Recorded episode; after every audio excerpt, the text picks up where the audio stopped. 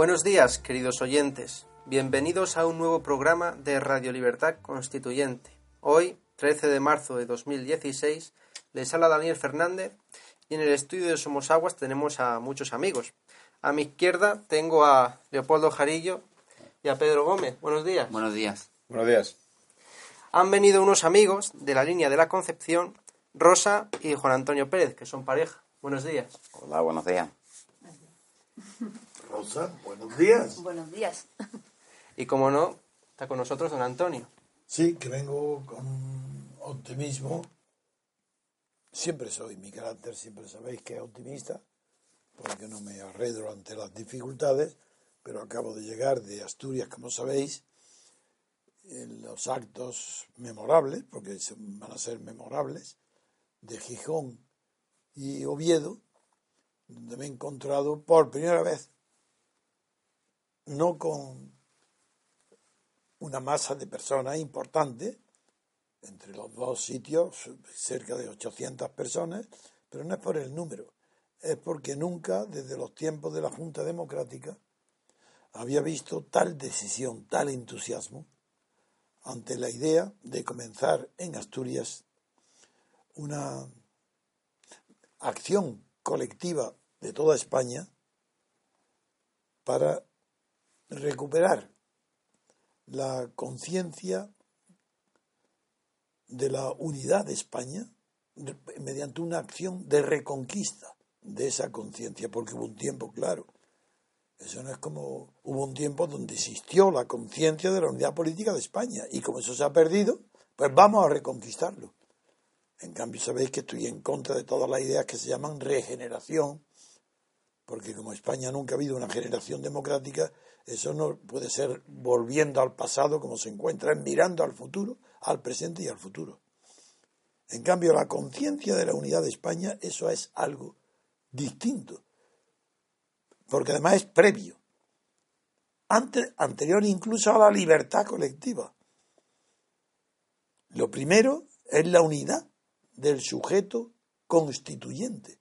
Si España busca una constitución de la libertad política colectiva con representación verdadera y con separación de poderes, antes de toda constitución, lo primero es la unidad del sujeto constituyente, la unidad de España. Sujeto constituyente no es más que uno, España. ¿Cómo va a desaparecer de la conciencia si no es mediante el temor, la amenaza o la expansión de una idea de que sea ridículo? La idea de defender el patriotismo de España cuando es necesario. Si no fuera necesario, yo mismo, jamás en toda mi existencia anterior, he defendido, ni me he declarado patriota, ni me ha importado, porque es un tema subyacente. Es como el amor de unos hijos a su padre y a su madre, no tienen que estar pregonando, no se, se da por supuesto. La anomalía es que haya quien no quiera a sus padres. Igual pasa con el patriotismo, es un sentimiento natural, que no enemigo de todo tipo de exhibición ni de manifestación externa, salvo que haya motivo para ello. Y el motivo es, figuraros, en una guerra contra un enemigo exterior, pues un mes antes de declarar la guerra no se habla de patriotismo. Y el día de declaración de guerra no hay más que un sentimiento y un grito en toda la nación afectada por una guerra. Y eso se llama patriotismo.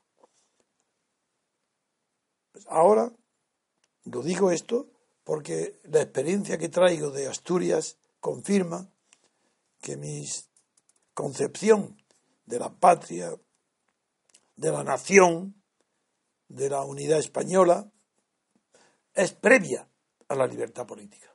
¿Cómo va a haber una constitución si previamente no hay una unidad de la conciencia del sujeto que quiere darse una constitución? Si España no está unida, no puede haber libertad política colectiva. Si está separada en trozos, habrá una suma, en el mejor de los casos, de libertades colectivas parciales. Luego, la patria es anterior a la Constitución y anterior a la libertad política, queramos o no queramos. No es cuestión de preferencia, que me guste más la derecha o el patriotismo, no. es que mucho antes de que la humanidad descubriera la posibilidad de ser libre, ya sentía la necesidad de ser patriota. La unidad de la convivencia en un suelo común, esa es la patria. Y eso se da desde que tenemos conocimiento histórico de la existencia del hombre. Y estará siempre. El hombre es un animal territorial. Sí, sí, como los mamíferos superiores. Y como es el hombre un animal territorial, tiene el sentimiento primitivo, instintivo, primario, de la defensa de su territorio, donde tiene su vida. Esto no quiere decir que la naturaleza humana haya permitido un progreso continuo de la mente, no sólo para comprender mejor el mundo exterior, que es la ciencia, sino también para conocer mejor el mundo interior, que es la función de la psicología. La ciencia hoy ya nos ha descubierto muchas cosas referentes al patriotismo y a la diferencia con los pueblos primitivos.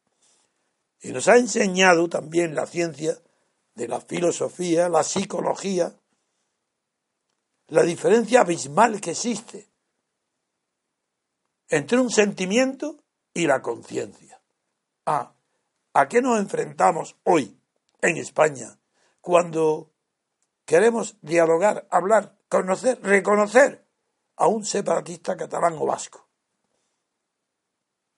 Pues en la conversación es imposible. No hay un punto común de entendimiento. Y yo diré, yo diré, ¿por qué? Pues que el catalán separatista y el vasco separatista parten de un instinto primario, elemental, que se llama sentimiento. Ellos dicen, no, no, no, es que nosotros sentimos Cataluña como una nación independiente porque es nuestro sentimiento. Y lo mismo dirá el vasco. Bueno, ¿y a nosotros qué nos importa el sentimiento? ¿Acaso el sentimiento es una cuestión decisiva en el amor, figuraron? Decisiva en el mantenimiento de una familia. Pero ¿qué nos importa el sentimiento en el desarrollo de una nación moderna? El sentimiento quedó mucho tiempo atrás. Explica la formación de las naciones por un sentimiento común. Ser nacionales pertenecientes al mismo origen territorial los genes sienten la afinidad. Bueno, ¿y qué? Por eso el diálogo es imposible. Si dice un catalán que él se siente catalán, tú le vas a decir, bueno, y yo me siento español, ¿y qué? Hay manera de dialogar cero, imposible, porque la base es el sentimiento, lo más primitivo que puede haber en una conversación. ¿Y qué oponemos nosotros ante el sentimiento separatista? La conciencia. Ah, la conciencia es otra cosa, amigo, eh, cuidado, que la conciencia ya no es una intuición inmediata, que en la conciencia hay percepción de algo exterior que al haber de ser tomar conciencia de lo que ves, sientes fuera, es la autoconciencia de ti mismo. Es que la conciencia no es un simple espejo que refleje una realidad exacta fuera de ti. No, no. Ahí está proyectada tu propia personalidad, tu propio temperamento, tus propias determinaciones. Por eso es un recorrido automático de ida y vuelta. Eso no está hecho para mentes primitivas. Para eso tiene que haber vivido una evolución de siglos que se llama la cultura. Y en la cultura ha introducido la noción de conciencia para determinar también el concepto de nación. No basta el sentimiento. Para personas primitivas sí, le es suficiente. Pero España ya no es, ni ha sido, ya hace tiempo, que no es un país primitivo. Eso no quiere decir que sea un país reflexivo, pero sí tiene conciencia. Otra cosa que esa conciencia hoy está humillada es una conciencia desdichada, desgarrada, doblada, sometida, con vergüenza de manifestarse. Es otra cuestión. Eso no quiere decir que no haya conciencia de, de España, de la unidad española, conciencia de, la unidad colectiva. Eso no, lo hay, pero está en esa situación de desdicha de la que hablaba Hegel. Pero para Hegel era un momento de la conciencia, porque con arreglo a su filosofía dialéctica, pues en los momentos de la dialéctica veía un momento instintivo que era el sentimiento, la conciencia no existe, es sentimiento. Un segundo, movimiento ya de conciencia que le llama infeliz, desdichada, que es ya una conciencia que está no naciendo ni siquiera, sino que abortada, que no se desarrolla hasta que llegue el tercer momento del apaciguamiento de la conciencia para establecerse con como el final de ese momento final de esa dialéctica que a su vez produce otra. Bien, yo no soy hegeliano, nunca lo he sido, lo estudié desde muy joven y esa es la razón por la que nunca fui marxista. Porque para ser marxista consciente, primero hay que conocer profundamente a Hegel, si no lo entiende a Marx.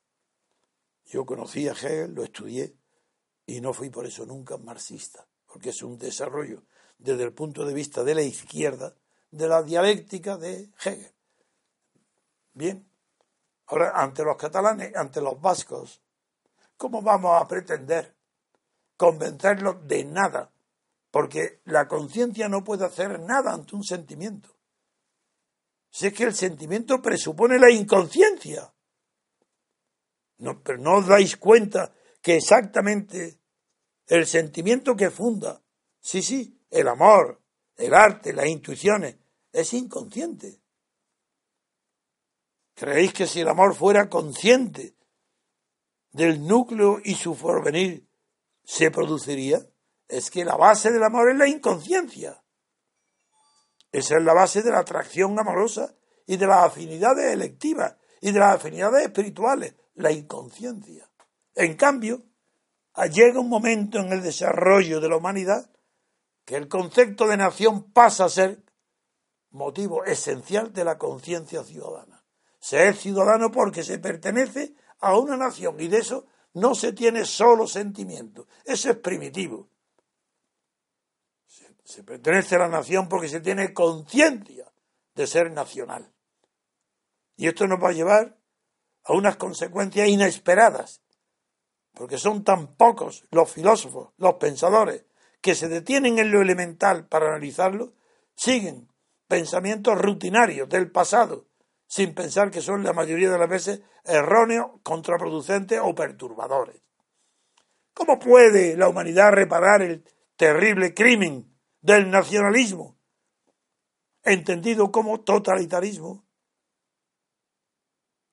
Porque en el nacionalismo lo que se destaca es el concepto de nación. Ah, bien. ¿Por qué ese horror hoy a la nación española? Ah, porque se, cree que es un concepto fascista, de ultraderecha, reaccionario. Veámoslo más de cerca, a ver si eso es verdad o es producto de una propaganda sin contestación de un lema creado por quién? Creado por los víctimas de las potencias que abrazaron el fascismo, el nazismo, el totalitarismo, el franquismo. Eh, ahí vamos, de fondo, tirémonos a esa piscina para descubrir qué es lo que hay ahí dentro. Ese error tan monstruoso que ha sido confundir la nación con el Estado. Naturalmente que se fue Franco, Hitler, Mussolini, pero ¿a quién dieron el poder? ¿Se lo dieron a la nación o se lo dieron al Estado? Hablaron de nación al principio porque los primitivos románticos que reclamaron el valor de la nación, los Fichte, los Hegel, el idealismo alemán, sí hablaron de nación. Pero ni Hitler, ni Mussolini, ni Franco hablan de nación. Eso es mentira, una propaganda. Todo es Estado, Estado, Estado. ¿No es Mussolini el que crea la nación de Estado total? Sí, Mussolini la crea. Y luego, ¿qué hace Hitler? Copiar a Mussolini. La idea es de Mussolini. ¿Y Franco qué hace? Seguir a Mussolini. Son estados totales. Pero ya veré que eso no quiere decir que el fascismo y totalitarismo se confundan. Es otra cuestión.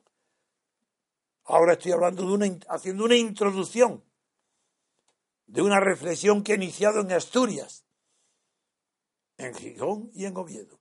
Una reflexión aún no terminada, por mí, sí, donde digo que es vergonzoso que no nos demos cuenta que el enemigo de la unidad de España es el Estado. ¿Pero qué estoy diciendo? La verdad. ¿Acaso no es el Estado de autonomías? ¿No es Estado? ¿Acaso la Generalitat de Cataluña no es el Estado? ¿O la autonomía vasca, el gobierno vasco no son el Estado? ¿Y los catalanes y los gallegos? Pero ¿quién está preparando, favoreciendo, financiando la destrucción de la unidad de España, de la conciencia española? El Estado. Ningún nacionalismo catalán está enfrente de nosotros, está el Estado catalán. ¿Por qué creéis que los catalanes han los catalanes, los vascos y toda la prensa española y los gobiernos españoles, si les da vergüenza emplear el nombre de España? ¿Por qué creéis que se borra el nombre de España y se dice este país. No, mucho más frecuente que eso, es decir, el Estado español. Esa es la palabra clave. España es el Estado español, porque eso fue para Franco, para Hitler, para Mussolini, para el fascismo, para el totalitarismo. Estado y no nación. Nación fue un pretexto. La patria, sí, es un concepto que pertenece a la nación. Y el fascismo y el totalitarismo se apoyaron en esos instintos sentimentales primarios, como el sentimiento de la patria, para traicionar a los ideales nacionales mediante un Estado totalitario. El Estado es enemigo de la nación, se hace dueño de la nación. Eso fue Hitler, Mussolini y Franco. ¿Y quiénes son ahora los nuevos gérmenes del fascismo, del totalitarismo? Lo diré claramente. Los gobiernos autónomos que no quieren pronunciar la palabra España. Los que dicen Estado español. Los que hablan del Estado catalán. Pero no examináis que uno a uno de los preceptos de las medidas que toman los separatistas catalanes la han tomado todas y no le quedan más que dos que están a punto de conseguir para ser un Estado, no una nación. ¿Cómo van a ser una nación? si está alimentada por murcianos andaluces, nación nada.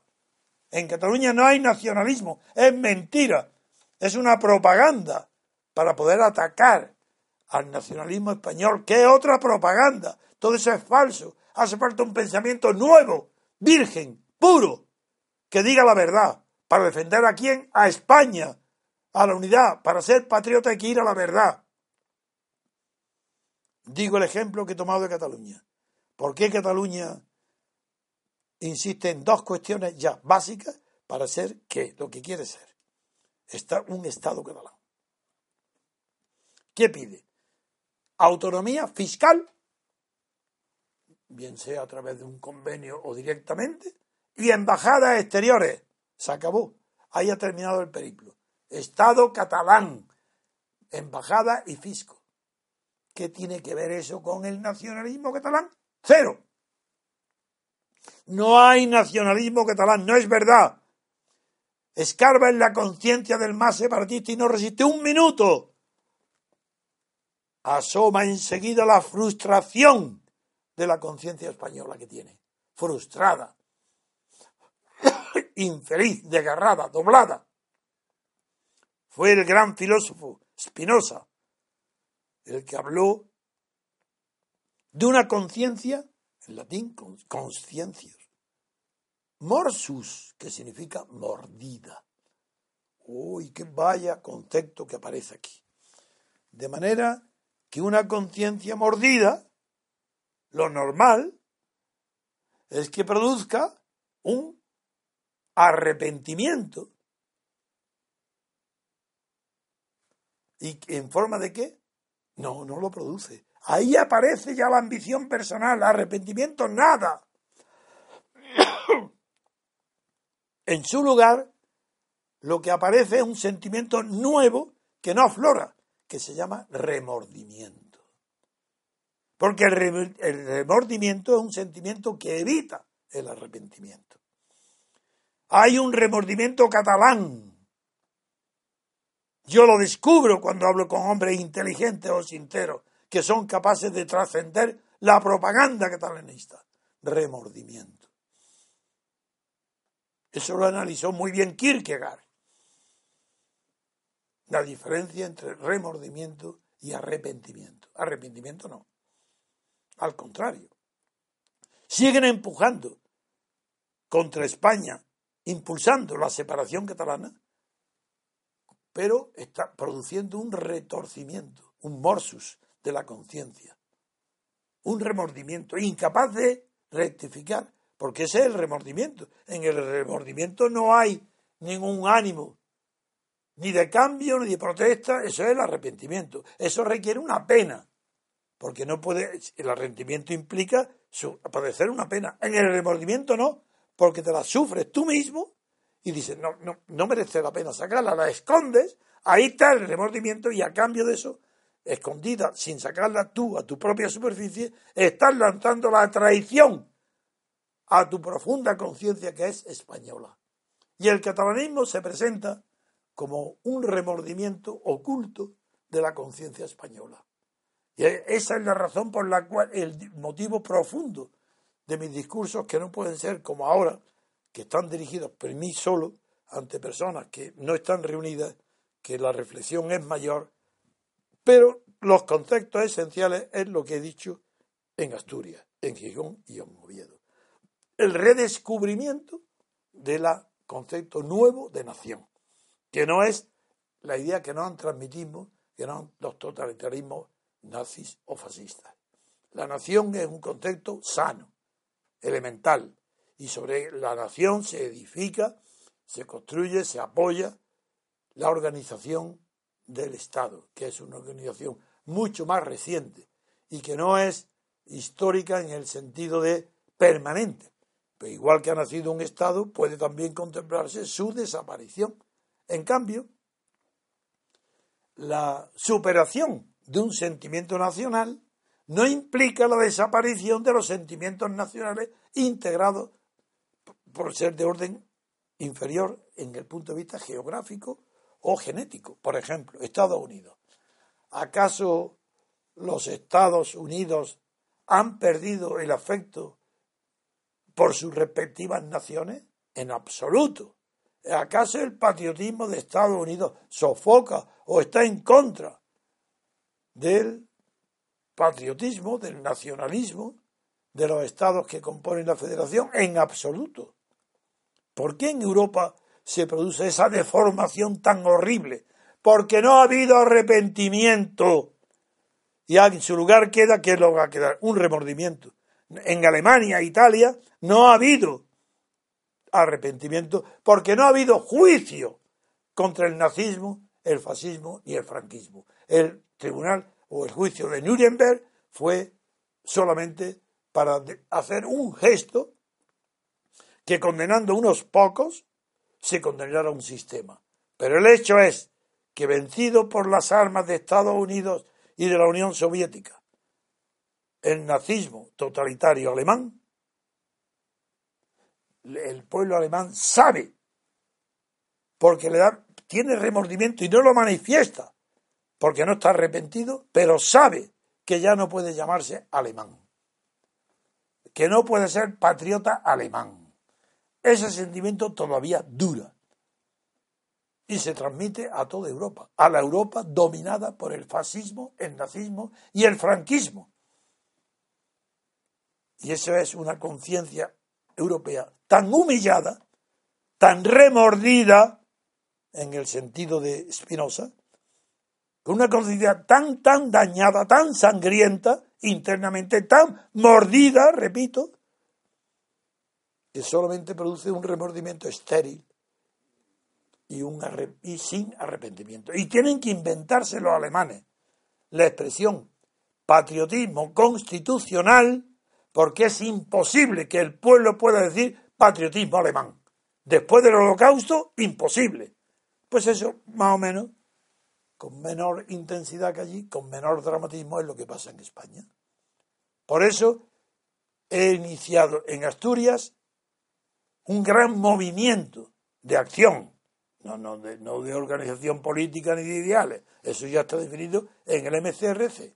El MCRC ha iniciado en Asturias un llamamiento, una convocatoria nacional al sentimiento nacional de España para recuperar lo que alguna vez hubo y se perdió, sobre todo después del régimen franquista, que el, no el sentimiento, la conciencia política de España, mediante una expedición de la conciencia espiritual, moral, que parta de Covadonga, porque ahí está el símbolo de la unificación, de la reconquista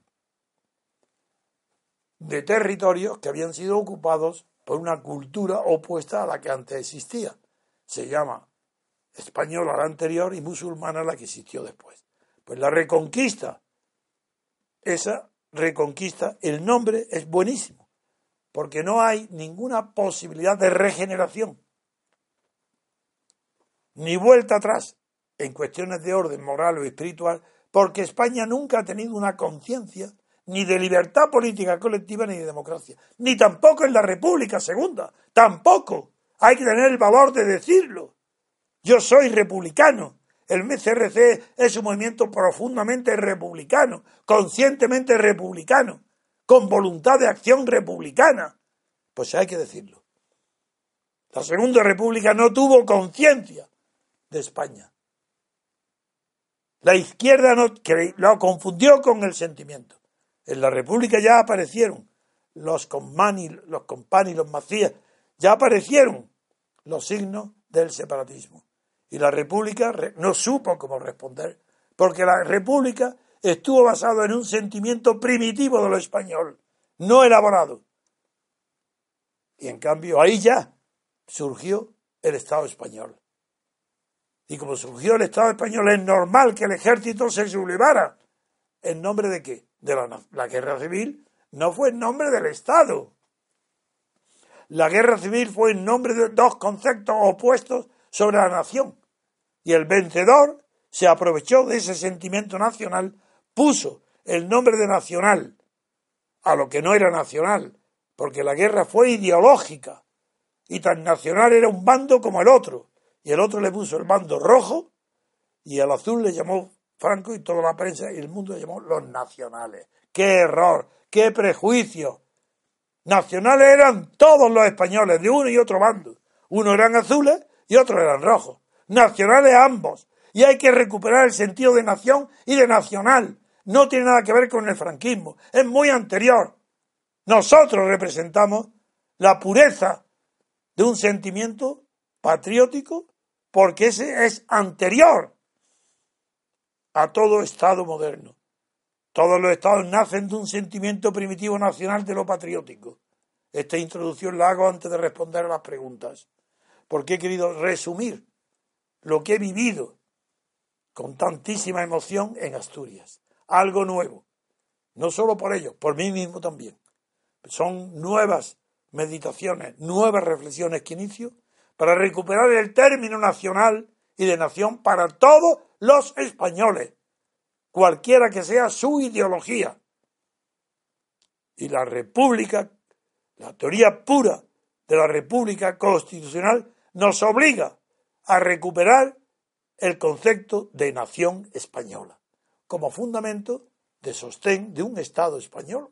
Pero lo sustantivo va a ser la nación, el Estado no. El Estado catalán ya lo sabemos lo que quiere ser, como el vasco, como el canario, el gallego, lo que queráis. Falso todo, porque sobre ese tipo de Estado está dentro la conciencia española mordida, infeliz, desgraciada, y vamos a liberarla con, con un movimiento de paz, de apaciguamiento, con esa marcha colectiva de todas las regiones y provincias españolas que van a partir de Comodonga para ir sumándose en dos itinerarios, uno por toda la costa atlántica del Cantabrio, Cantábrico, rozando los Pirineos hasta llegar a, invadir la plaza de Cataluña, invadir pacíficamente. Durará la marcha siete días, ocho días, ya veremos, sí. No hay que ir con prisa porque en cada localidad se irán sumándose miles y miles de españoles, de uno y otro bando. Porque ya no hay bando, lo hubo en la guerra civil. Y ahora todas estas políticas nuevas de, emergentes están resucitando que el bando azul de Rivera y el bando rojo de Pablo Iglesias. ¿Pero qué es esto? ¿Qué marcha hacia atrás de la historia? No. Nosotros vamos siempre mirando adelante, al futuro, a la creación de algo distinto y mejor de lo que hay. Esto quería ser la introducción y ahora un poco de pausa musical y contestaremos a las preguntas que merezcan ser contestadas.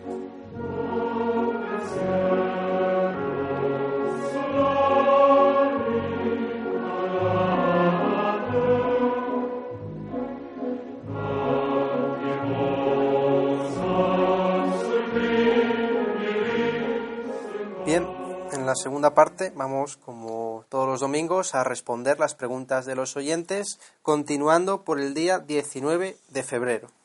La primera pregunta es de Daniel. Buenos días, repúblicos.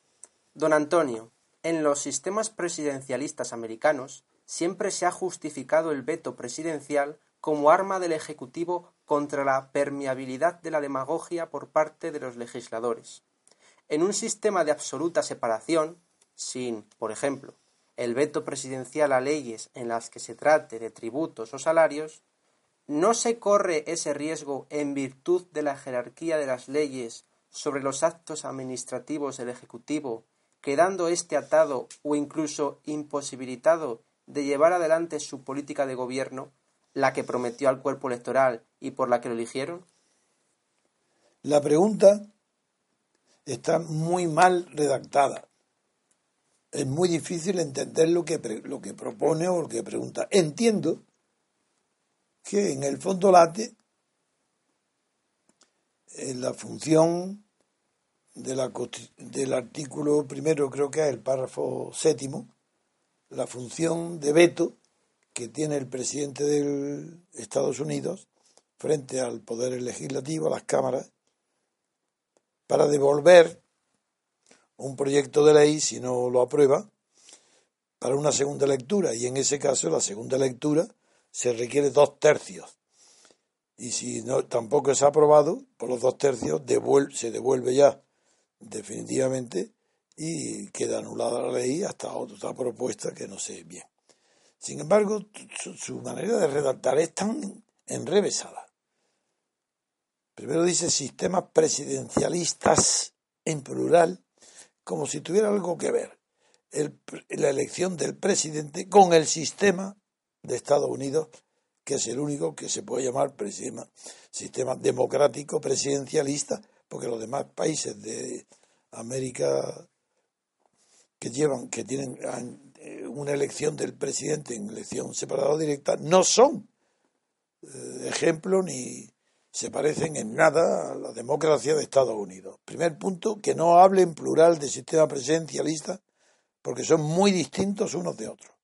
No hay un tipo de sistema presidencialista que permita afirmar lo que usted afirma. En segundo lugar, una cosa es que el presidente tenga un derecho de veto que es una injusticia, eso es un contrario al principio de la separación de poderes, porque el presidente, como poder ejecutivo distinto, separado del legislativo, no tiene que tener derecho de veto ninguno contra las leyes o iniciativas cursadas y las leyes salidas del Congreso de Diputados de las cámaras de representantes de Estados Unidos. Pero usted introduce una cuestión enrevesada que no la he entendido bien y voy a resumirla en un. Usted habla de la jerarquía de las leyes. Como yo no entiendo lo que usted significa, entiende por jerarquía de las leyes, soy abogado, no, soy jurista y llevo mi vida entera estudiando el derecho. ¿Qué es eso de jerarquía de las leyes? Cuando hay, cuando hay un conflicto, ¿qué? Pues leyes, contra decretos leyes, contra reglamentos, ¿de qué habla? La ley es la ley. Y tiene la misma, no hay jerarquía entre las leyes, a no ser que esté estableciendo diferencias que existen en España, en algunas otras legislaciones, pero no en Estados Unidos, entre las leyes ordinarias corrientes y las leyes orgánicas. Pero eso no establece ninguna jerarquía entre las leyes, sino solamente para su aprobación, que la ley orgánica requiere dos tercios, por ejemplo, de la Cámara Legislativa y la ley ordinaria le basta con la mitad más uno. Pero es que como no entiendo lo que quiere decir, ni usted tampoco, no sigo respondiendo. Eh, comprendo que usted lo haga de buena fe. Y no es que me enfade, es que le pido, por favor, que cuando me hagan una pregunta, ustedes mismos sepan clarificar la pregunta antes de redactarla en su cabeza. Sí, yo sé muy bien. Primero, las dos observaciones que le digo. Uno, rechace usted la idea de hablar de sistemas presidencialistas porque no hay ninguno en el mundo que se parezca a otro. Y los dos más civilizados, en el sentido más de acuerdo con las opiniones existentes en la sociedad civil y por tanto entre los pensadores de la sociedad civil. El más frecuente, los dos, el primero, el conocido es el de Estados Unidos y el segundo, el francés. Nada más, lo demás no merece la pena que me hable de ellos, porque eso llaman presidencialistas y con sistemas presidencialistas y, no tienen nada de común con la democracia. Primero eso. Segundo, me habla, en segundo lugar, de jerarquía de leyes, sin especificarme si la jerarquía de las leyes son distintos requisitos para ser aprobadas según el tipo de ley que se trate, o jerarquía de las leyes que una vez siendo leyes ambas, tres, cuatro clases de leyes, sea, sea preferente la aplicación de una sobre otra, lo cual no existe en el mundo un solo ejemplo. Es que no puedo, yo no puedo responder a tonterías como esas. Clarifique su postura y hágame la pregunta bien. Yo le responderé con gusto. Pero si no saben nada de derecho, pues no me hagan una pregunta de derecho.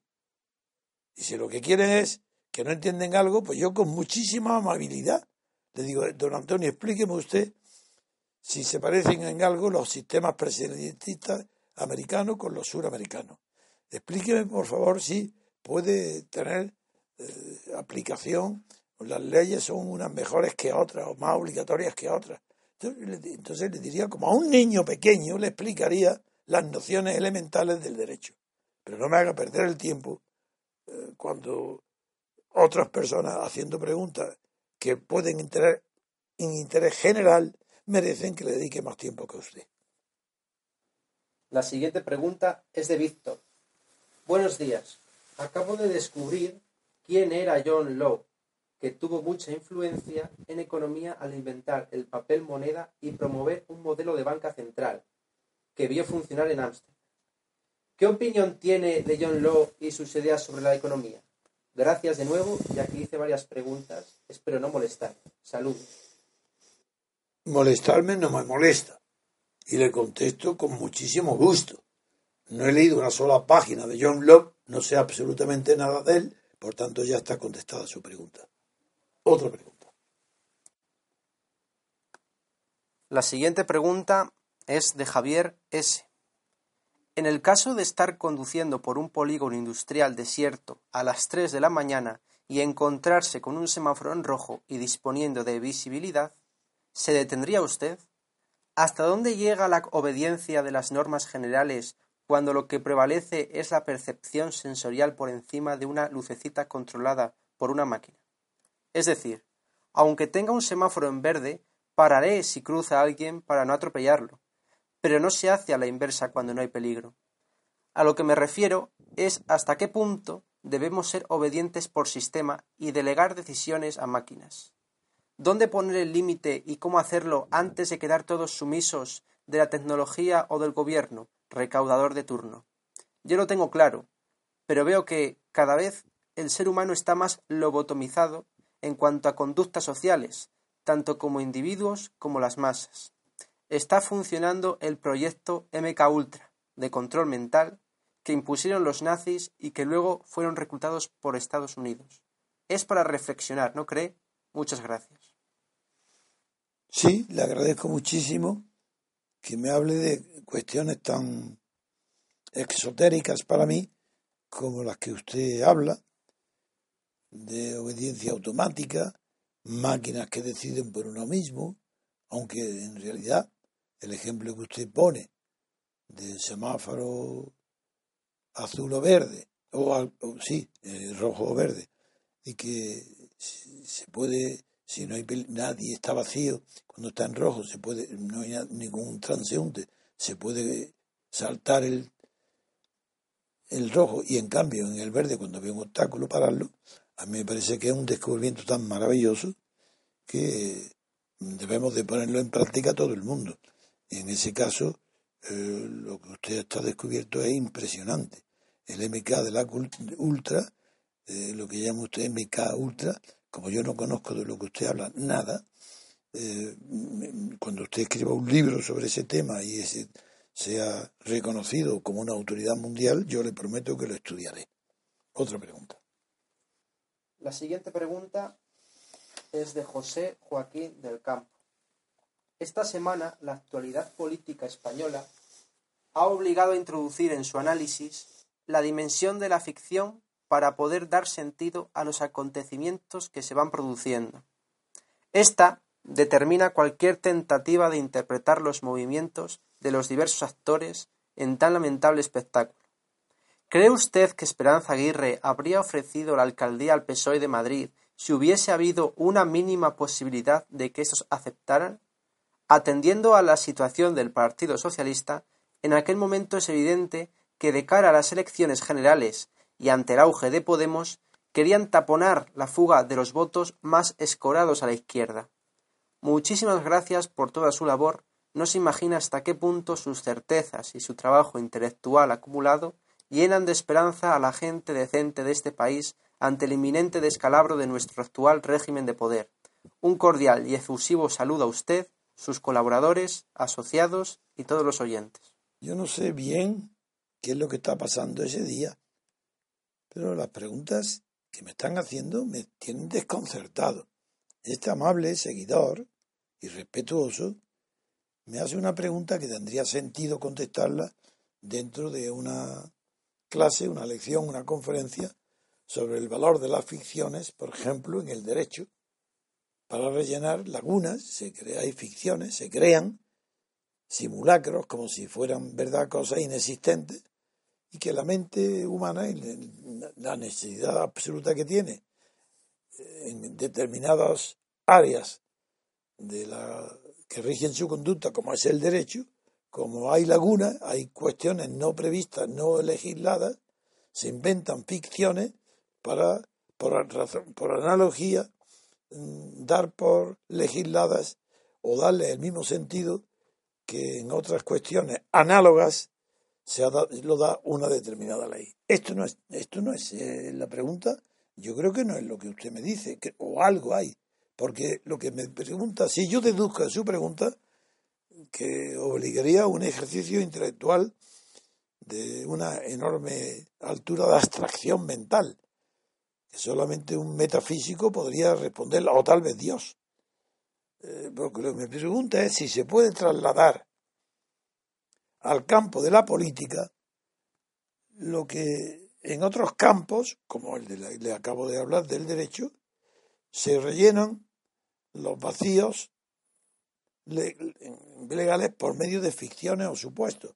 Y me pone como ejemplo el caso de la señora Aguirre, diciendo eh, que se puede acudir a la ficción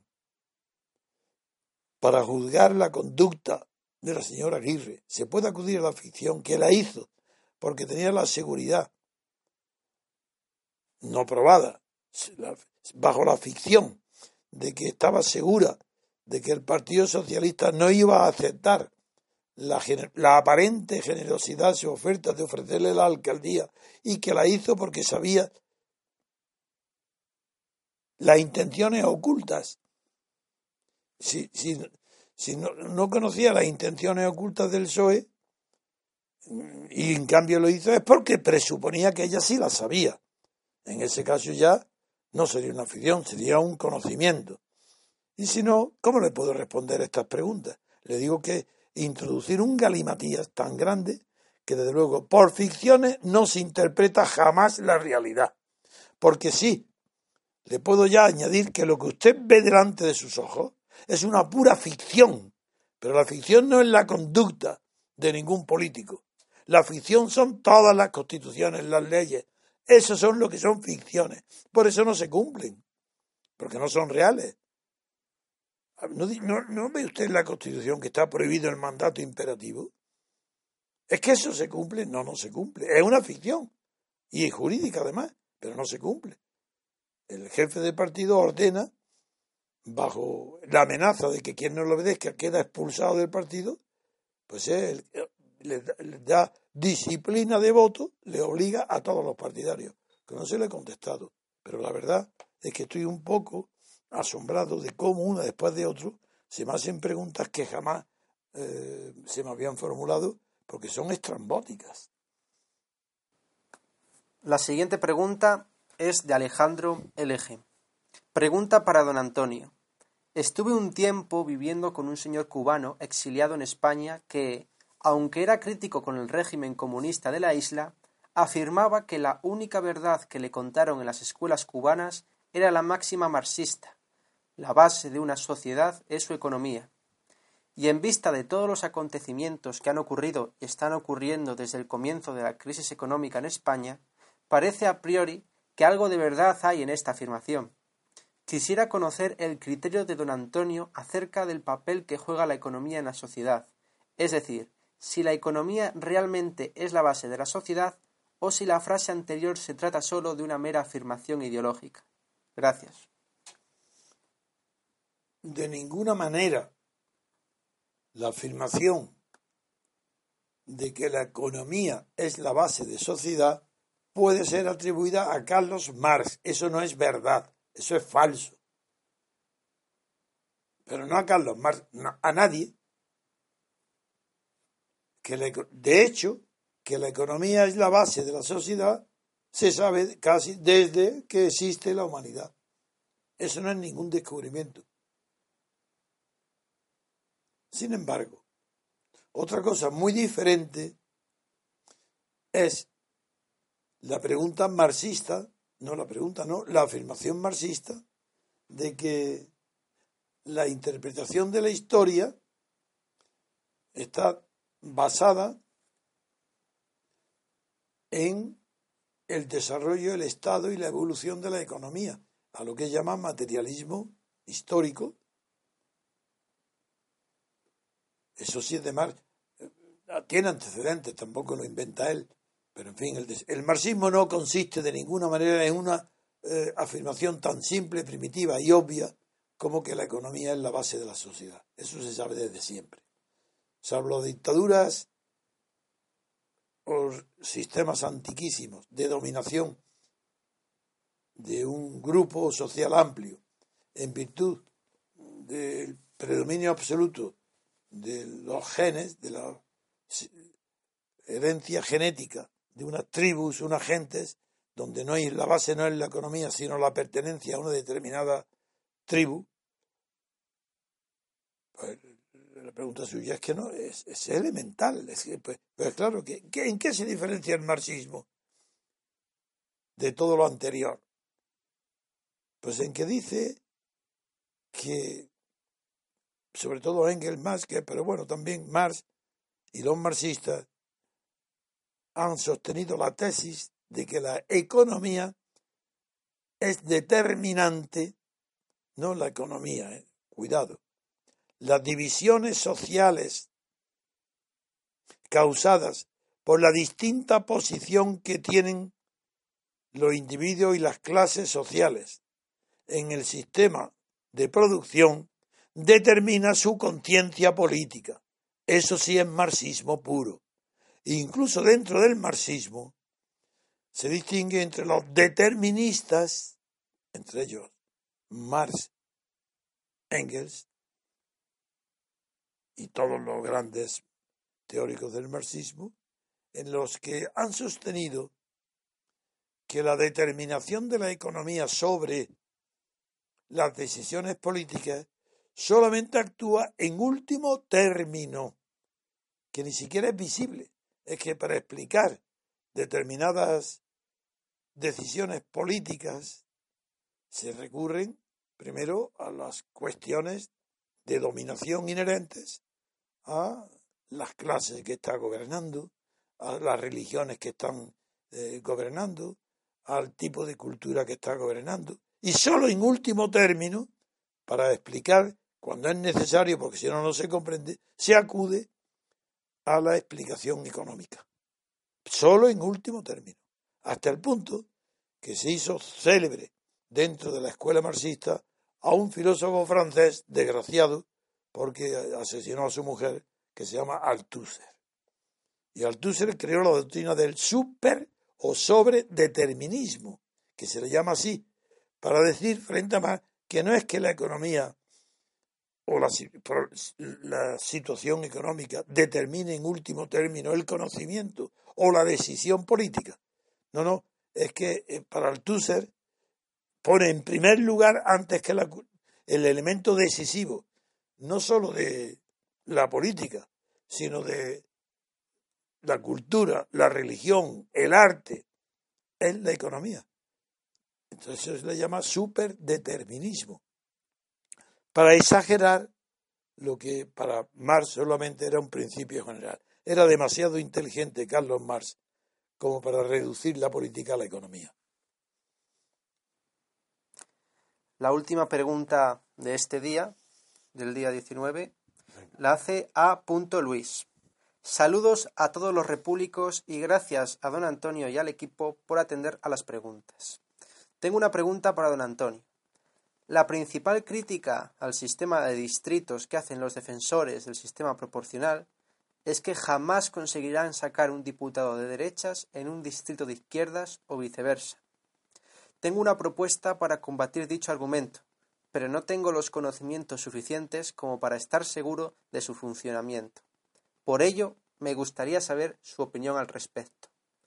Conozco la propuesta de don Antonio para la formación de distritos electorales, en la que se contemplan criterios no solo geográficos. En esta línea, ¿qué le parecería que los distritos fueran de libre formación por parte de los ciudadanos siempre que no se supere un número? Es decir, que 100.000 ciudadanos de toda la nación pudieran constituirse antes de las elecciones libremente como distrito, aunque no vivieran en la misma zona y elegir un diputado. Un saludo afectuoso. Creo que usted ha comprendido mal los criterios expuestos en mi teoría pura de la República para la formación de distritos. Los distritos son obligatoriamente dibujados, formados, descritos por razones exclusivamente territoriales. El distrito tiene que estar de vecinos. Si no, usted no ha comprendido ni una palabra de mi teoría. Tienen que ser vecinos porque he buscado en cada distrito la mónada, la unidad más pequeña para poder sobre ella construir una ciencia política.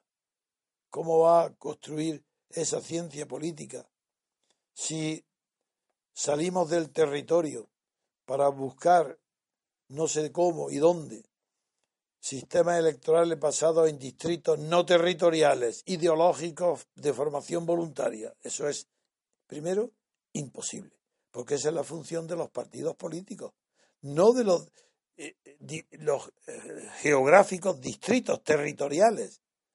Pero en cambio usted, por lo que se ha confundido, sé por lo que es. Porque en la justificación del distrito y en la formación de distritos exclusivamente por criterios territoriales yo jamás he admitido otra cosa.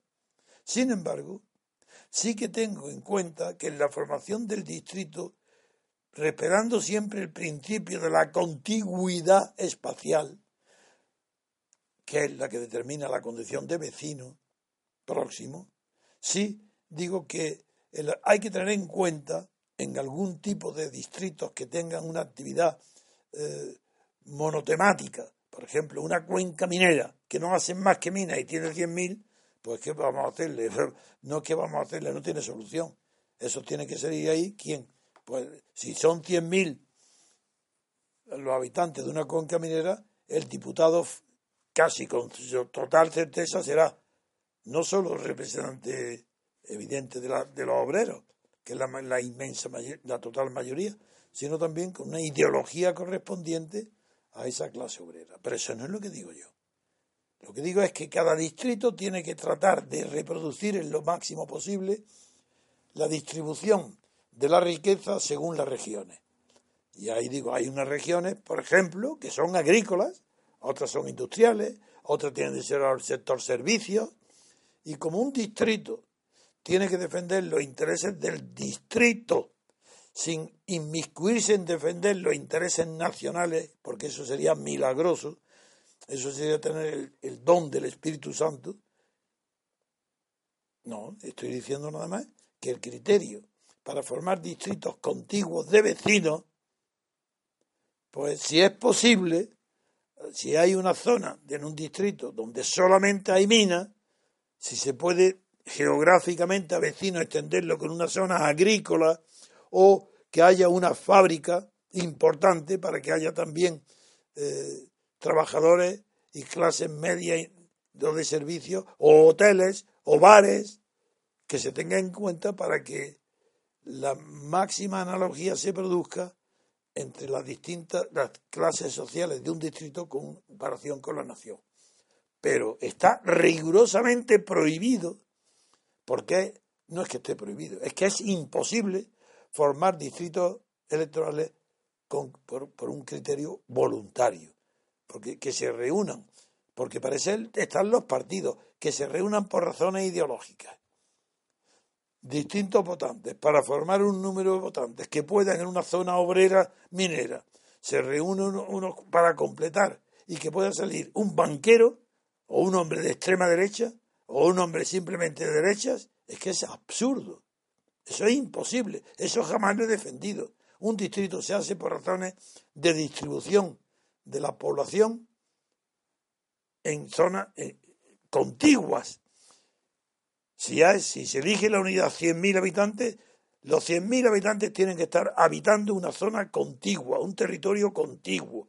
Y es el criterio y la, la pertenencia a un distrito a otro no lo puede dar la voluntad, sino que vive y reside en, los límites del distrito geográfico y territorial determinado por la ley.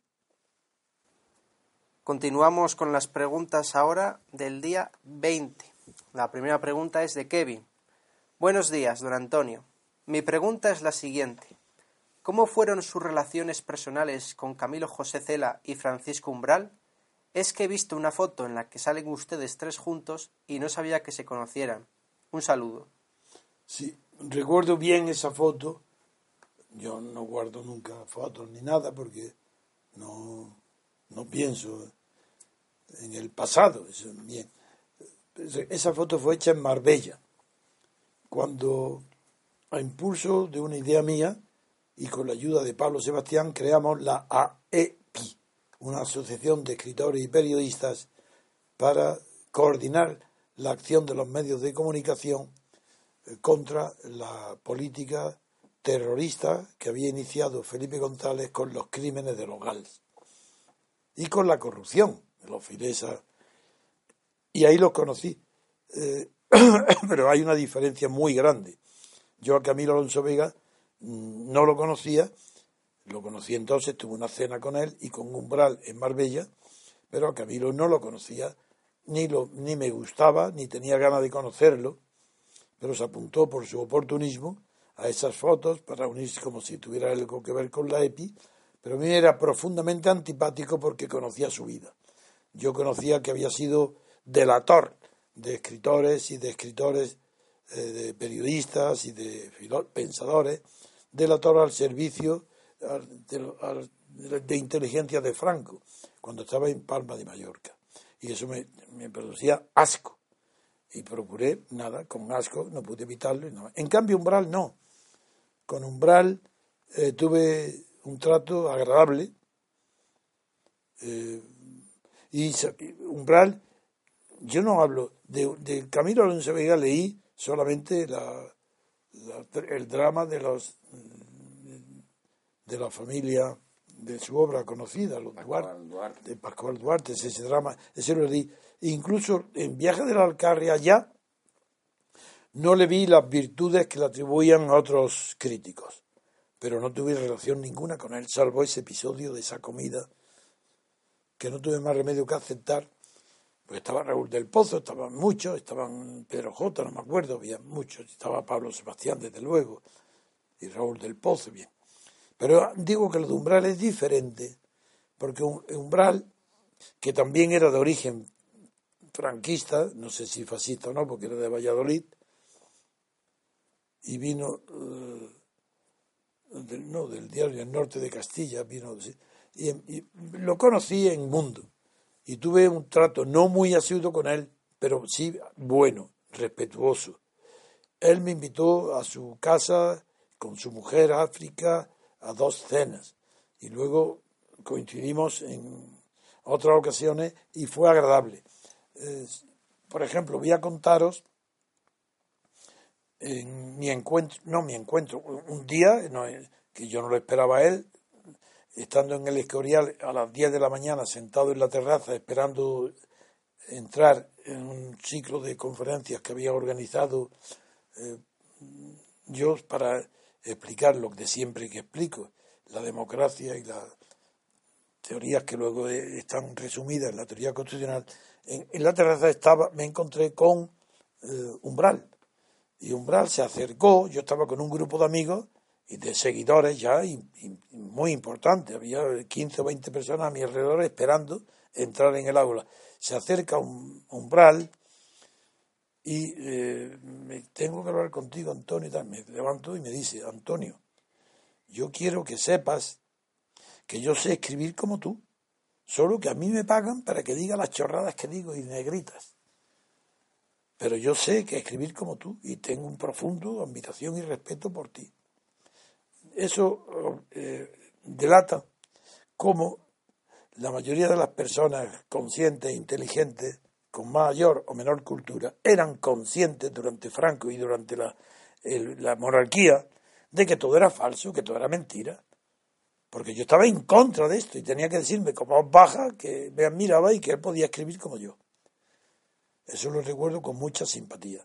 Luego hay otras cosas también eh, que no tenía ni idea de política, como casi todos los escritores famosos y en una comida que organizó Pedro J. Ramírez en un famoso restaurante eh, que había un biombo de un espejo pues después de y que estaba allí muchos gente y periodistas y escritores entre otras cosas celebrando el triunfo de la EPI la caída de Felipe González y estaba Umbral como siempre, que era un hombre muy aficionado al alcohol, y cuando una persona bebe suele ser muy pesado, insistente en lo mismo. Entonces recuerdo que allí propusieron ir a ver en esa comida, Pedro J. propuso ir a ver al rey Juan Carlos, porque después del triunfo que había obtenido, lo de, habíamos tenido tanta fama, que propuso ir a ver al rey. Y yo dije, bueno, natural, yo desde luego no, vosotros podéis ir, yo desde luego no voy. Y Umbral tuvo tanto temor de que yo pudiera incorporarme a ver al rey, que entonces dice, él insistió, no dándome la razón, sino como si fuera un descubrimiento suyo, diciendo, no, no, no, no, no, no puede ir. Entonces yo exagero. Y digo, no solamente no puedo ir, sino que sería una humillación tan grande para vosotros que tú, umbral, pudieras ir a ver el rey, acompáñame. ¿Tú te crees que yo puedo hacerte ese feo a ti? Yo de ninguna manera. Yo respeto y le tomé el pelo completamente a todos. Y todos se dieron cuenta y soltaban carcajadas, menos umbral que lo tomó en serio. Y seguía diciendo, ¿veis? Si hasta Antonio lo reconoce, si él lo está reconociendo que no debe de ir, ¿por qué insistís en que vaya? es decir, quiero decir con esto que cuando un hombre está bebido, pierde el sentido de la crítica y del, del sitio donde está. Bien. La siguiente pregunta de MMB dice, Pregunta para don Antonio de M. Murcia. En una democracia formal, los delincuentes y asesinos, mientras estén cumpliendo condena, se les debe quitar el derecho al voto, como uno de los pagos al daño producido a la sociedad. Yo pienso que sí. Saludos y muchas gracias. Pues yo pienso que no. Yo pienso que es un error tremendo. Pero ¿qué tiene que ver el delincuente? Ah, de manera que el delincuente en la cárcel o no en la cárcel es igual. Bien, no es un ciudadano. No tiene, pues, porque no se le quita la nacionalidad española y se le manda con los refugiados como ahora a ver a otro país. ¿Pero qué es esto? ¿Pero quién, si no es un delincuente preso, condenado a un delito que requiere cárcel, quién va a saber mejor que un preso cómo se trata a los presos en la cárcel? Pues que vote. ¿Para, para vote a quien puede creer que comprende mejor? ¿Acaso por ser preso, ha dejado de ser ciudadano español, sometido a las leyes. Ah, si se le excluye de las leyes, si se le excluye del derecho a votar, pues eso, eso es una discriminación intolerable. Por tanto, tiene pleno derecho a que no se le quite el derecho a votar, sea cualquiera la clase de crimen que haya cometido, que tiene que ver una cosa con la otra. Eso es un error hecho por aquellos tiempos primitivos donde los delincuentes todavía, en un momento donde la conciencia nacional que antes he hablado no estaba madura ni hecha, se les consideraba peligrosos para que pudieran influir con su voto en decisiones nacionales. Pero eso pertenece a miles de años, eso, eso no es actual. Un delincuente tiene pleno derecho a todo, empezando por el voto. No es que tenga pleno derecho a la defensa, que, lo digo como abogado. ¿Acaso un delincuente, según la categoría del crimen, ¿Puede ser, un abogado puede rechazar la defensa si está dedicado a la penal? Pues no, porque es su función. Pues lo mismo el voto. Si tiene derecho a la defensa, tiene derecho a votar. Otra cosa. La siguiente pregunta es del usuario Emilio.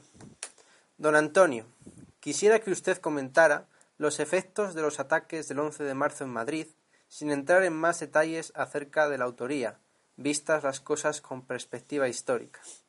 España está hoy en su sitio. Irrelevancia total en las relaciones internacionales. Eh, irrelevancia total en las relaciones internacionales. Si Estados Unidos quiere bases para sus barcos del escudo antimisiles, pues venga, aunque, aunque sus ciudadanos vengan a aprovecharse de las condiciones de vida locales.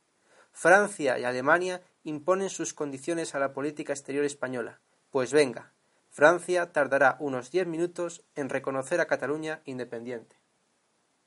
Bueno, no comprendo bien la pregunta, pero sí que va a ser mi respuesta como un rayo. El 11M, como excluido la, la autoría, si excluido ese problema sobre la autoría,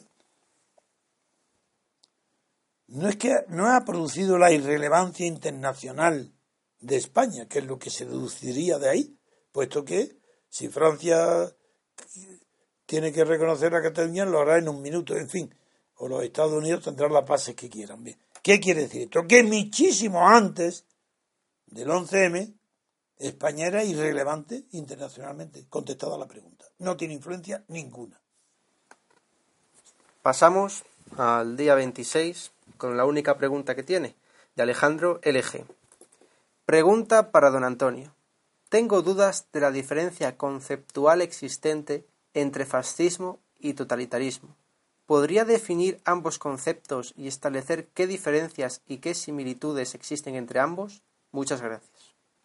Sí, puedo. Y mi introducción de hoy ya habrá ayudado muchísimo a comprender esta, estos dos conceptos. En primer lugar,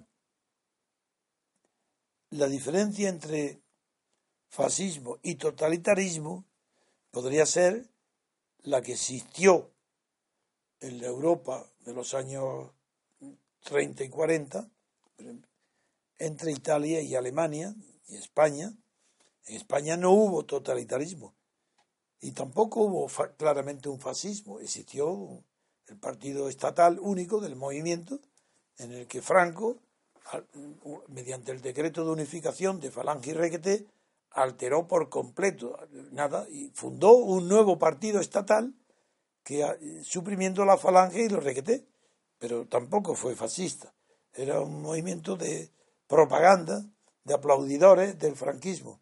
La función suya era pues garantizar el éxito de, la, de Franco en las visitas que hacía a todos sitios y obteniendo el aplauso y la propaganda. Y eso fue la función de la falange.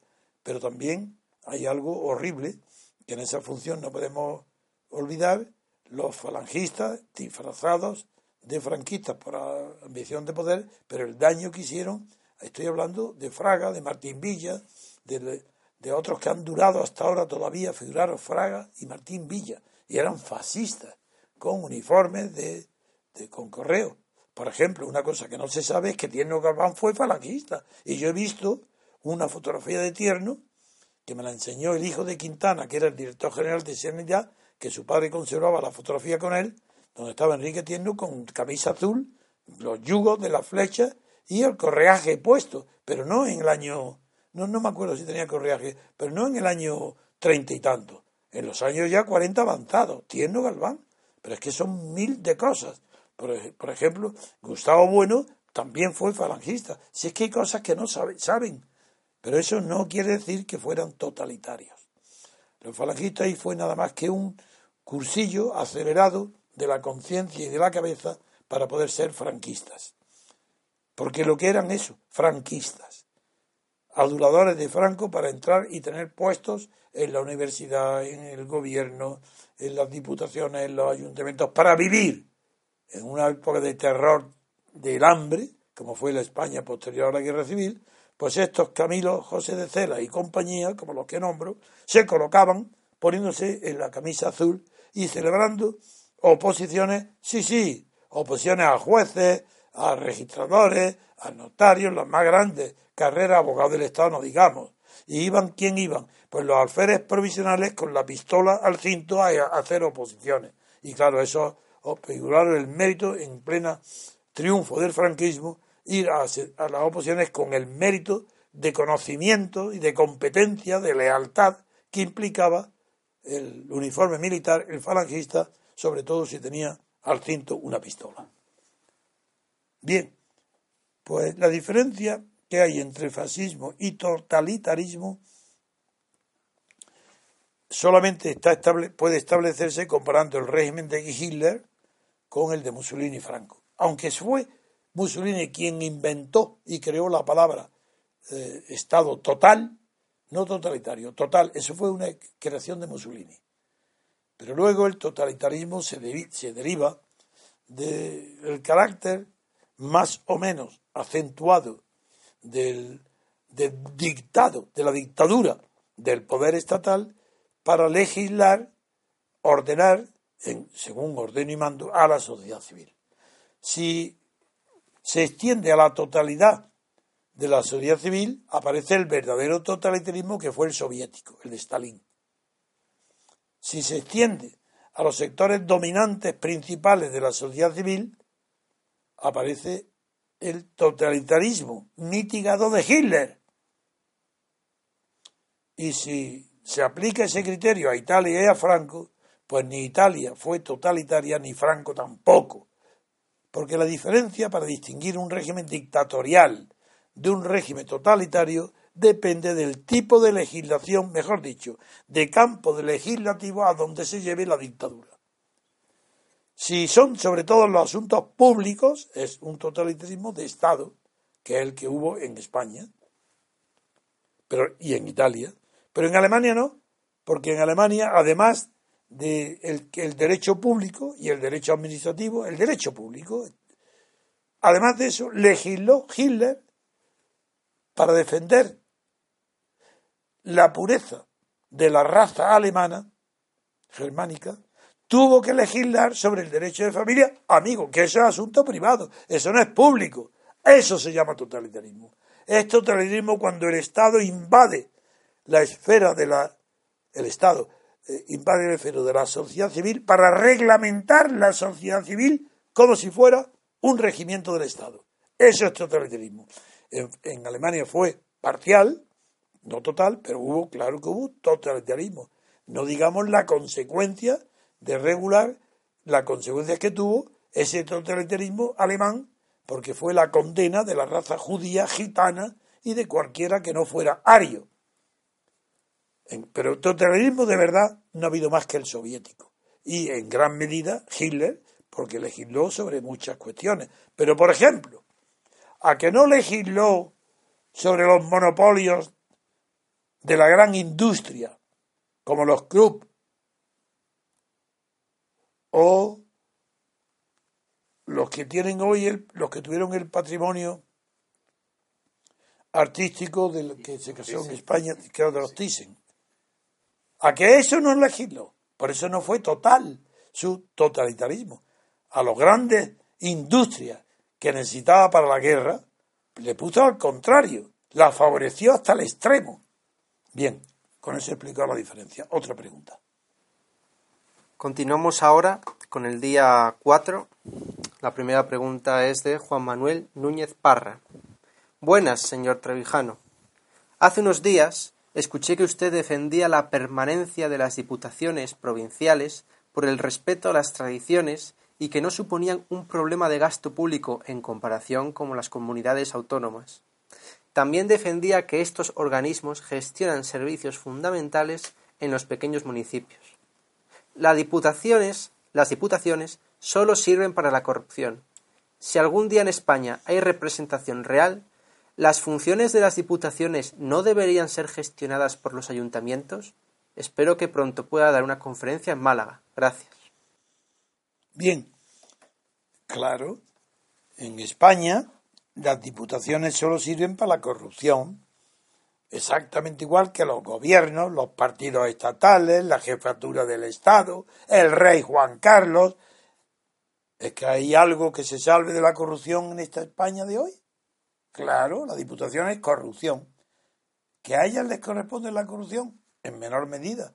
Antes que ellas están, figurate, figuraros, todos los organismos estatales creados, comunidades autónomas, una corrupción tan sistemática, tan sistémica, tan organizada, la Diputación, ¿cómo va a escapar de eso?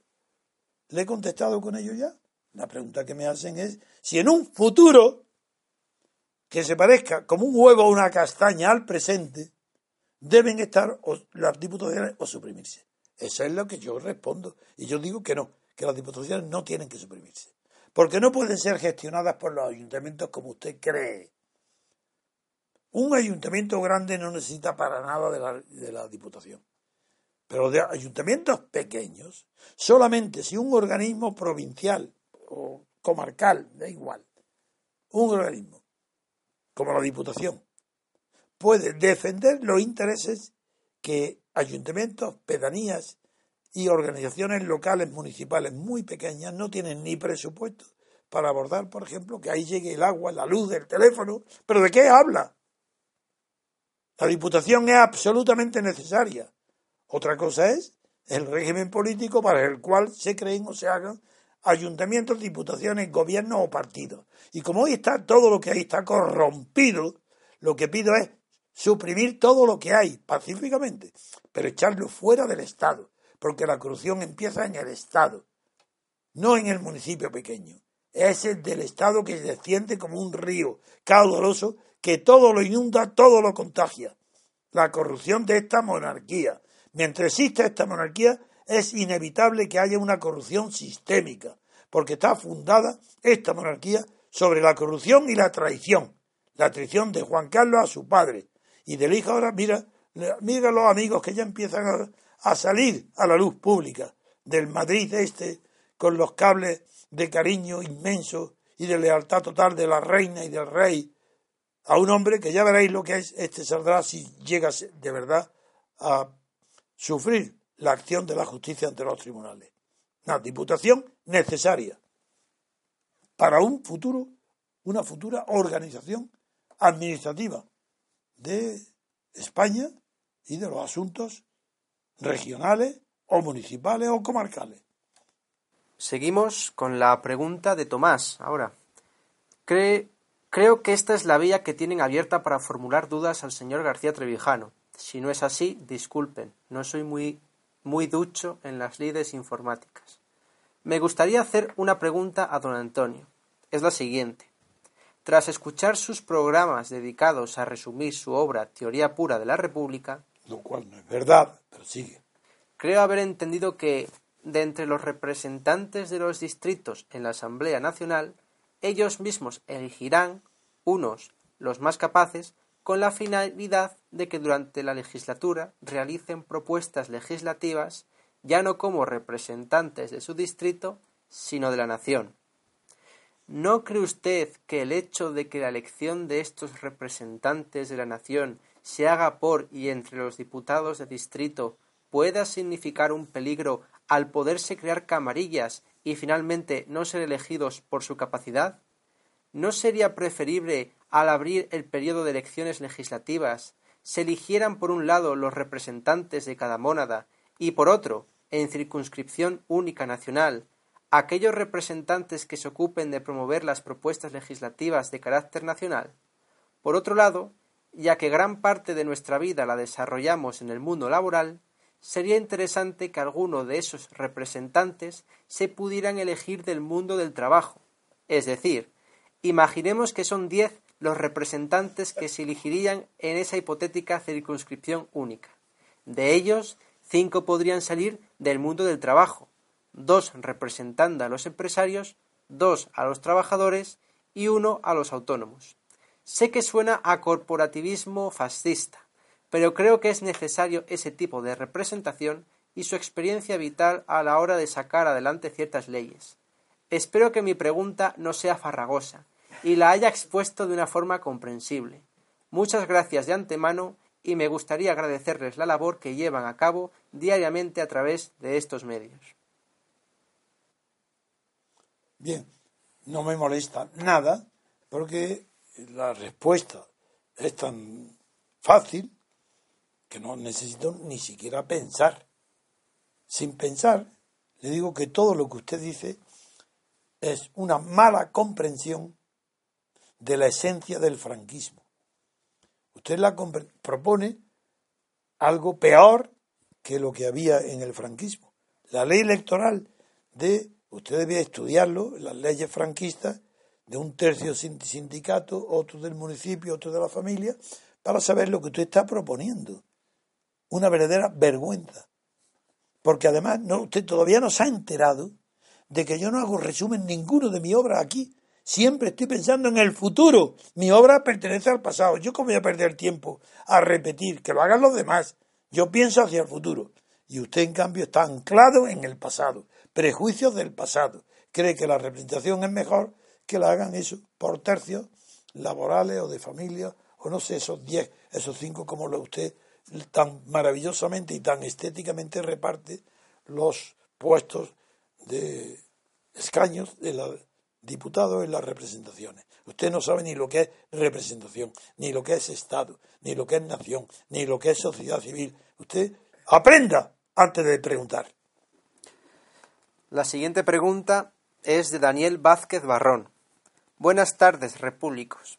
Don Antonio, ¿Cuál es el gozne por el que el krausismo se proclamó liberal, pero con una concepción orgánica, con fuerte intervención estatal, cuasi totalitaria?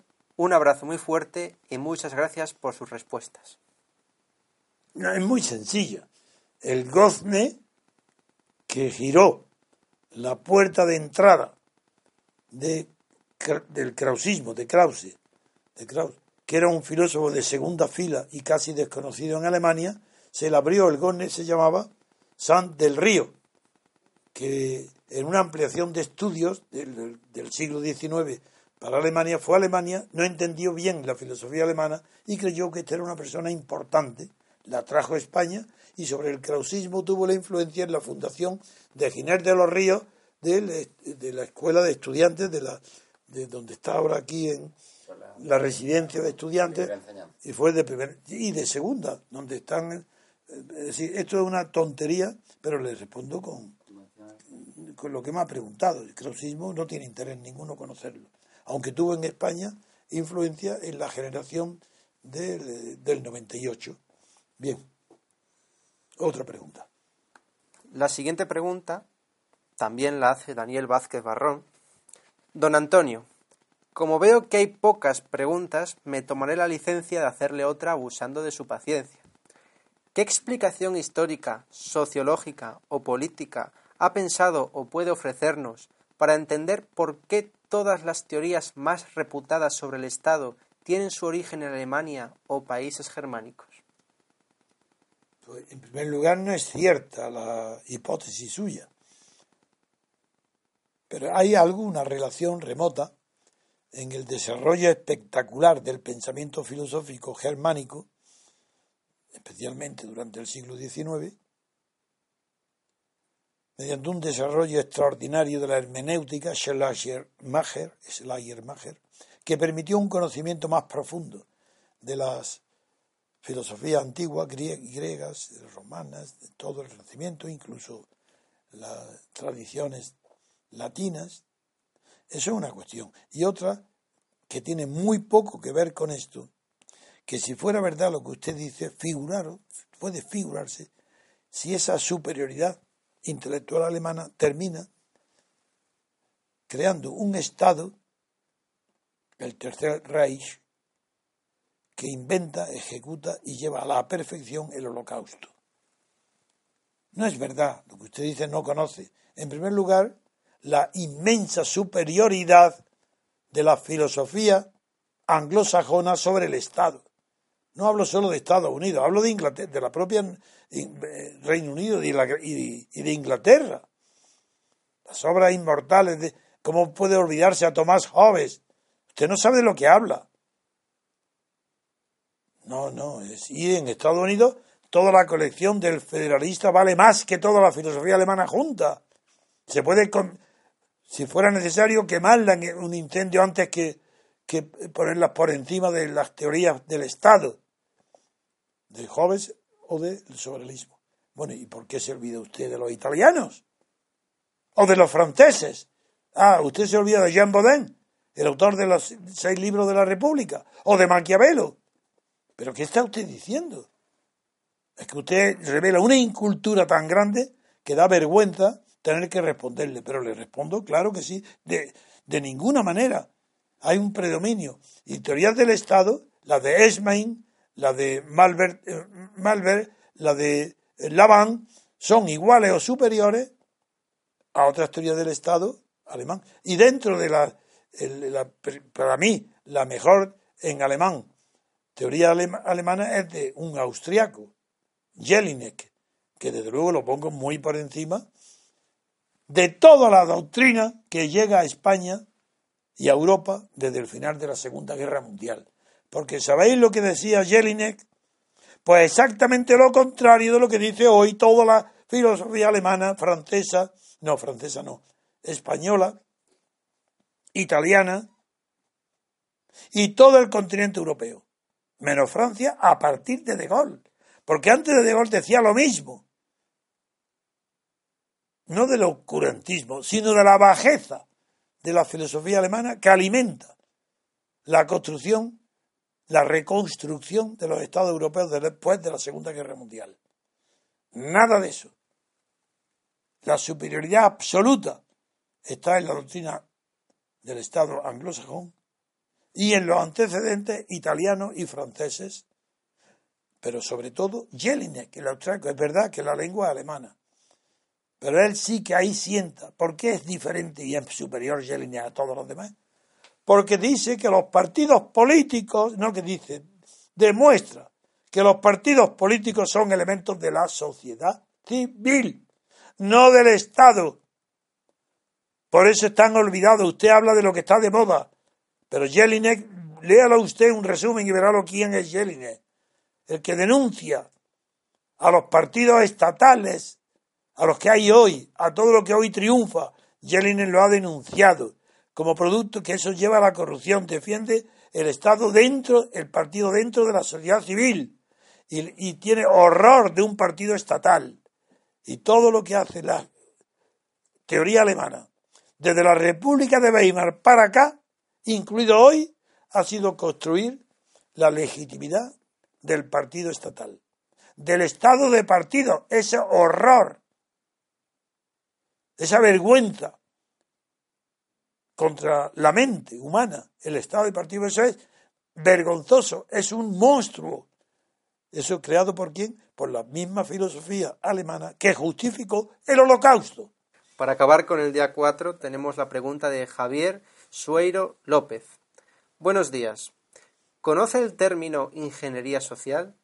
Por lo visto, existe un lugar llamado Tavistock Institute en Londres que se dedica a modelar el comportamiento social de las masas, influyendo en las modas, la música pop, el cine, las series, programas de televisión, movimiento feminista, movimiento gay, política, etc., con el fin de crear una cultura basura y la homogeneización del ciudadano medio, potenciando los bajos instintos y los disvalores de la socialdemocracia, con la aplicación de técnicas de psiquiatría y psicología social. Esto existe y podemos ver sus resultados. La propaganda es el medio que usan, no solo para desinformar, sino también para influir en cómo la gente debe reaccionar ante determinadas situaciones. Es triste comprobar cómo en España este es el único medio de análisis político que no está influenciado por el argumentario típico de la socialdemocracia, impulsado por los estudiosos de ese instituto. Puede sonar extravagante, pero solo hay que escuchar las letras de las canciones que más venden o ver las respuestas prefabricadas que da la gente ante cuestiones que no han sido fruto de su reflexión. Le iba a preguntar cómo detener esto, pero ya lo tengo claro, que triunfe el MCRC y la conquista de la libertad colectiva. Será un proceso de transformación moral, además de político. Todo mi apoyo y agradecimiento por el legado que nos deja don Antonio. Un afectuoso saludo a todos los geniales colaboradores. Bien, a pesar de que usted nos alabe, tengo que decirle que si triunfa el MCRC algún día, será a que no piensa como usted. Si triunfa es porque el término ingeniería social yo lo desconozco. Claro que sé quién lo emplea, los analfabetos. Es que no, no puedo contestarle. Nada más que no me interesa ese tema. Al MCR no nos interesa más que la libertad. Que hay influencias sociales y técnicas de manipulación informativa y persuasiva de las masas, ahora será con Internet. Antes era la radio o la prensa y antes los libros y antes de los libros la transmisión oral. Eso ha existido siempre y seguirá existiendo siempre. Y para eso está la inteligencia crítica, que es lo que hacemos nosotros. Bien, pues con esto terminamos el programa de hoy. Les recuerdo a todos aquellos que quieran hacer preguntas que vamos a partir de ahora a aplicar un nuevo sistema para que sus preguntas nos lleguen. En vez de escribirlas en los comentarios de los programas del viernes o del sábado, hemos abierto un buzón en el diario rc.com donde podrán enviar todas sus preguntas. Nada más que abran la página lo encontrarán en la, en la página principal. Les damos las gracias a los amigos que nos han acompañado, a Pedro Gómez, a Leopoldo, a Rosa y a, José Antonio por estar aquí, a Juan Antonio, perdón, y a don Antonio por sus análisis. Les damos las gracias a ustedes por estar ahí y les pedimos que compartan nuestros programas con sus amigos y le den me gusta. Nos vemos mañana. Que pasen una buena tarde.